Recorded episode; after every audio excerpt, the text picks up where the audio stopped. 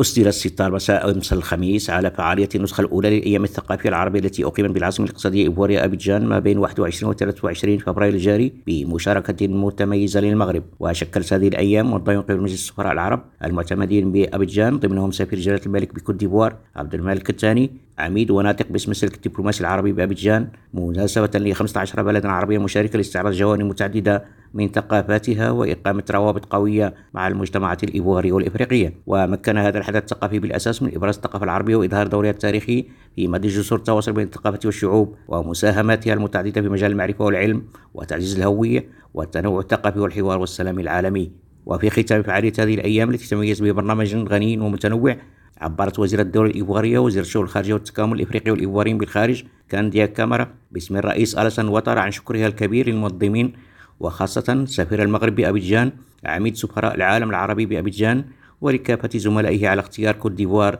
لاحتضان النسخة الأولى لهذه الأيام الثقافية. وعلى هامش حفل اختتام الأيام الثقافية العربية قامت الوزيرة الإيفوارية بزيارة رواق المغرب الذي شهد منذ افتتاح هذه الدورة الأولى توافدا كبيرا من يد الزوار هذه التظاهرة الثقافية. وقال سفير المغرب بأبيجان عبد الملك الثاني إن هذه الدورة الأولى التي عرفت نجاحا باهرا على جميع المستويات شكلت أرضية الاحتفاء جميعا بغنى وتنوع الثقافة العربية بشكل عام والمغربية على الخصوص وتقاسم بشغف التراث المادي واللامادي ل 15 بلدا.